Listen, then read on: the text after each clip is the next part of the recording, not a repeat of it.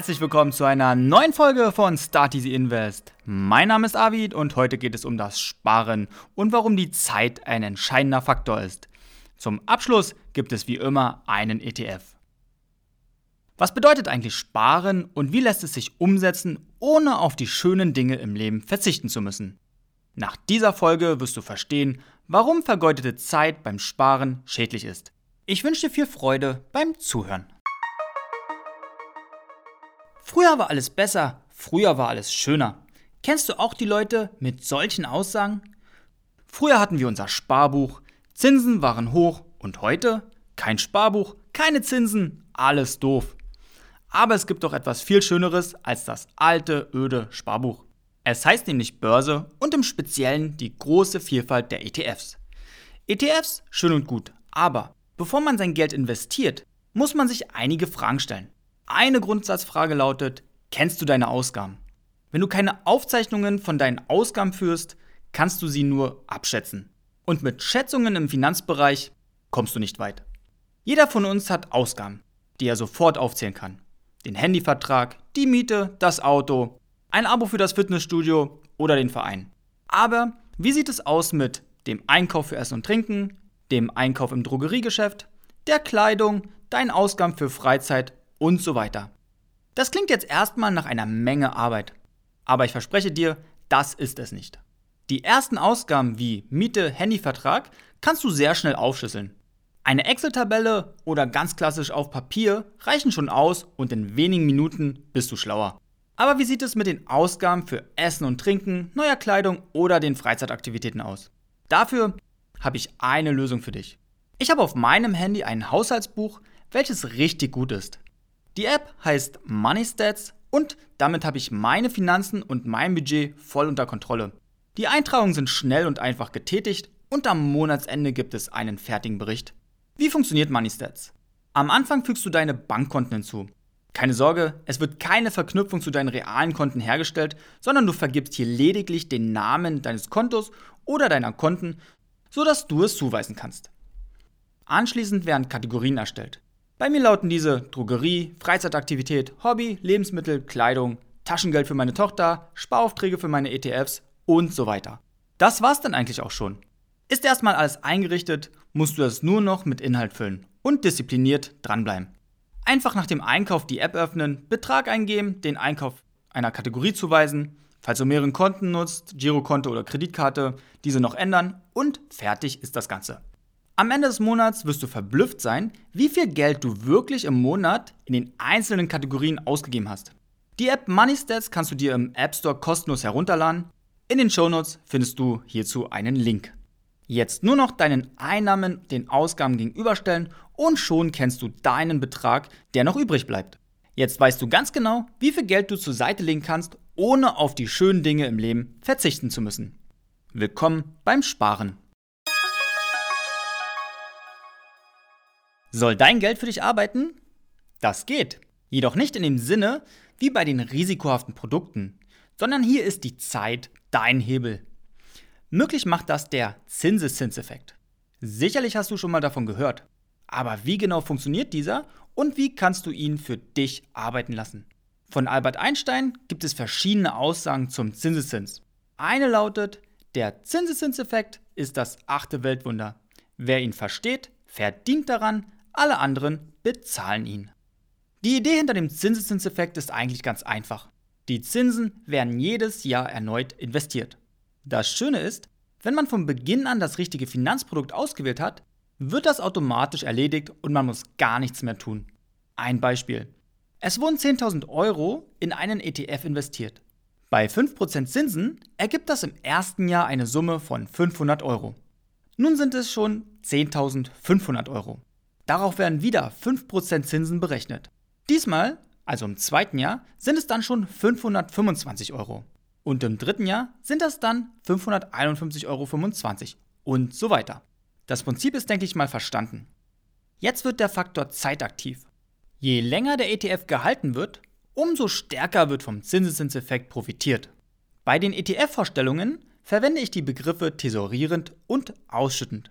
Bei den ausschüttenden Varianten werden die Zinsen ausgezahlt und der Zinseszinseffekt kommt nicht zum Einsatz. Ganz im Gegenteil bei den tesorierenden ETFs. Hier werden diese automatisch wieder reinvestiert. Woher kommen eigentlich die Zinsen? Unternehmen können einen Teil ihrer Gewinne an die Anleger auszahlen. Das sind die Dividenden. Diese werden bei tesorierenden ETFs sofort wieder reinvestiert. Der Zinseszins fällt immer höher aus, je mehr Anteile man von dem ETF besitzt.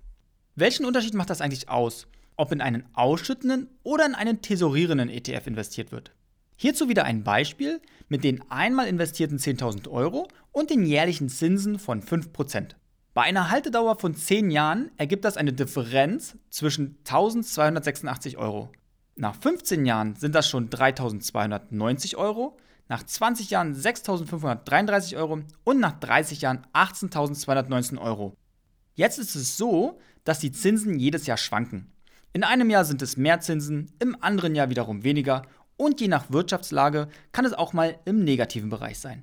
Ich habe einen ETF-Rechner gefunden, der einem vor Augen führt, welche Renditen in den vergangenen Jahren erzielt wurden und berücksichtigt eventuell vorgenommene Investitionen. Es wird einem schnell bewusst, was man verpasst, wenn man noch länger wartet und macht Lust auf das, was noch kommt. Ich fand es faszinierend, was mit einem geringen Geldeinsatz man hätte erreichen können. An dieser Stelle möchte ich jedoch ganz kurz was zum Wort hätte sagen. Hätte gibt es an der Börse nicht. Man darf nicht hinterher trauern, was man hätte erreichen können, sondern nach vorne blicken, was noch alles möglich ist. Bei diesem Rechner habe ich mir jedoch mal die Entwicklung des MSCI Worlds angeschaut, welcher in Folge 2 vorgestellt wurde. Es gab starke Jahre mit über 10, teilweise sogar über 20% Kursentwicklung und es gab vereinzelt auch schwache Jahre im negativen Bereich. Folgende Situation habe ich angenommen. 2009 bin ich nach Berlin gezogen und habe meine Ausbildung zum Werkstoffprüfer begonnen. Als Azubi wären 25 Euro als monatliche Investition möglich gewesen. Der Rechner betrachtet den Zeitraum zwischen 2009 bis heute Februar 2022. In diesen 13 Jahren lege die investierte Summe bei 3.900 Euro. Durch den Zinseszinseffekt sowie der Kursentwicklung würde die Summe heute 9.000 Euro betragen. Also 5.100 Euro werden nur durch den Zinseszins geschenkt. Das ist auch der Grund, warum früh und auch mit einem kleinen Betrag man anfangen sollte. Benutzt du doch auch mal den Rechner und schau dir ein paar Szenarien an. In den Shownotes findest du den Link zu diesem ETF-Rechner. An dieser Stelle aber auch noch einen Hinweis. Jeder ETF hat eine andere Wertentwicklung. Im MSCI World sind rund 1600 Unternehmen vertreten und das Risiko ist breit gestreut. Ich habe mir ebenfalls mal die anderen ETFs angeschaut. Bei dem Öl- und Gas Exploration and Production liege der Gewinn bei nur 90 Euro innerhalb der letzten 10 Jahre. Es wird demnächst eine Folge geben, worauf du bei der Auswahl eines ETFs achten solltest. Ein Grund mehr, diesen Podcast zu folgen. Wie lassen sich Anteile an einem ETF erhöhen? Und am besten automatisch und kontinuierlich. Das Zauberwort lautet Sparauftrag. Fast alle Broker bieten heutzutage die Möglichkeit an, Sparaufträge auf ETFs und auch auf Aktien zu erstellen. Dabei kann man selbst entscheiden, ob man zweimal im Monat, monatlich oder auch quartalsweise investieren möchte. Weiterhin ist es möglich zu entscheiden, ob am Monatsanfang oder in der Mitte des Monats und natürlich welcher Betrag investiert werden soll. Beim Online-Broker Trade Republic sind Sparaufträge ab 10 Euro möglich, bei Scalable Capital sogar schon ab 1 Euro. Bei Scalable Capital gibt es noch die Besonderheit, dass ein Inflationsschutz berücksichtigt werden kann. Wählbar sind 2%, 3% und 5% bis zu einer Sparrate von 5000 Euro. In den Shownotes findest du eine Verlinkung zu beiden Online-Brokern. Was passiert eigentlich, wenn ein Sparauftrag mal nicht ausgeführt werden kann? Zum Beispiel, wenn das Spargeld für etwas anderes benötigt wird. Bei Trade Republic passiert nichts. Die neue Ausführung wird dann einfach auf den nächsten Monat gesetzt. Bei Scalable Capital hingegen muss laut den FAQ der Sparplan gelöscht werden, um ihn zu deaktivieren. Vielleicht hat ja jemand von euch schon Erfahrung gemacht, was bei Scalable Capital wirklich passiert, wenn man den Sparplan nicht löscht und er nicht ausgeführt wird. Wäre cool, wenn du mir eine E-Mail schreibst. Heute habe ich dir den MSCI All Country World ETF mitgebracht. In dem vorhin vorgestellten ETF-Rechner ist dieser auch aufgelistet. Im MSCI All Country World ETF sind 2228 Unternehmen aus 23 Industrie- und 25 Schwellenländern vertreten. Die stärkste Region mit 61,2% sind die Vereinigten Staaten, gefolgt von Japan mit rund 5,5%. Es folgen dann sechs weitere Länder mit einer Gewichtung zwischen 2 und 3% und die restlichen Länder ergeben zusammen rund 11,3%. Der stärkste Sektor ist der IT-Bereich mit rund 23,2%, gefolgt vom Finanzsektor, den Konsumgütern und der Gesundheitsvorsorge zwischen 10 und 15%. Die weiteren Sektoren liegen dann unter 10%. Nun aber zu den Eckdaten. Der Emittent ist iShares. Diesen ETF habe ich noch von vier weiteren Emittenten gefunden. Zwei fokussieren sich mehr auf den Bereich Umweltschutz und bei den zwei vergleichbaren ETFs lag die Gesamtkostenquote bei 0,45% pro Jahr und wurde erst innerhalb der letzten drei Jahre aufgelegt. Jetzt habe ich mal kurz begründet, warum ich den ETF von iShares euch vorstelle.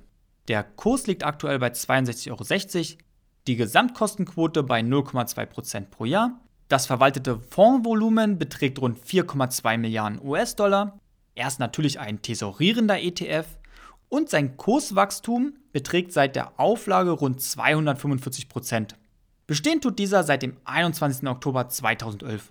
In den Shownotes findest du wie immer diesen ETF mit einer Verlinkung zu justetf.com.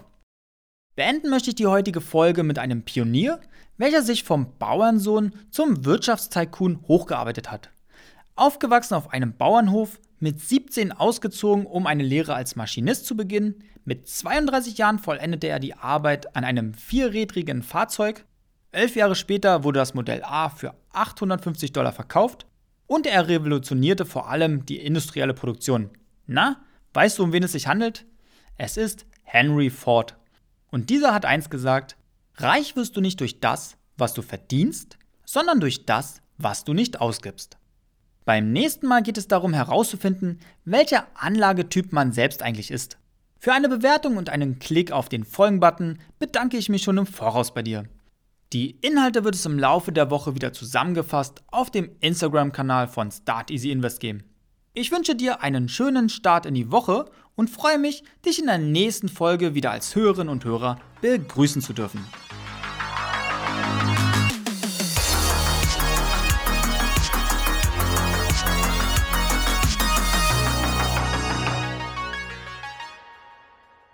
Risikohinweis.